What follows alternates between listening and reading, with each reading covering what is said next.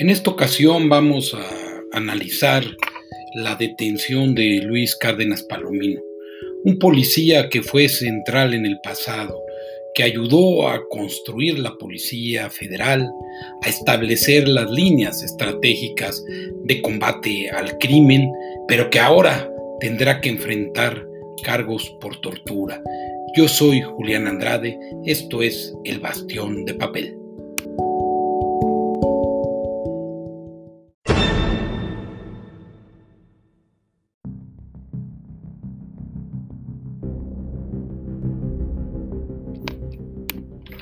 Cárdenas Palomino, el castillo de naipes.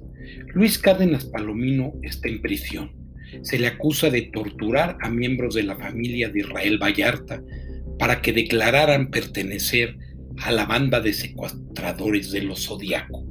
Desde noviembre pasado buscaban al exdirector regional de la Policía Federal, uno de los hombres más cercanos a Genaro García Luna. En los hechos, se convirtió en uno de los brazos operativos más eficientes de la estrategia de seguridad de aquellos años.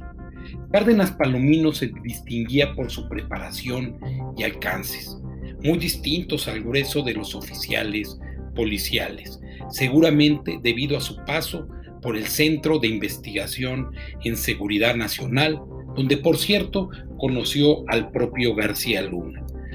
No deja de ser una paradoja el observar lo que en los hechos es la destrucción de uno de los grupos policíacos más importantes que ha tenido el país y que hoy ven el derrumbe como si fuera un castillo de naipes. Están pagando por sus errores, pero también porque son elementos redituables para fortalecer el relato del pasado reprobable. La Fiscalía General de la República no le interesaron las acusaciones de los Vallarta, presentadas desde 2012 hasta ahora. Pasaron muchos años entre las supuestas sesiones de tortura y la captura de Cárdenas Palomino. El caso se inscribe en el expediente de Florence Cassés, quien recibió un amparo de la Suprema Corte de Justicia de la Nación por las violaciones al debido proceso que ocurrieron durante su detención. Es loable que la tortura se persiga y ojalá a partir de ahora sea una constante y no una perla en medio de los mares embravecidos de la impunidad. Las quejas por tortura no suelen llegar a buen puerto. Tan solo en 2019 se realizaron unas 7.000 indagatorias en las fiscalías del país, pero sin detenidos en la mayoría de las ocasiones. Un dato, entre 2006 y 2008 se realizaron 27 mil investigaciones que tuvieron como resultado la condena de solo 50 responsables.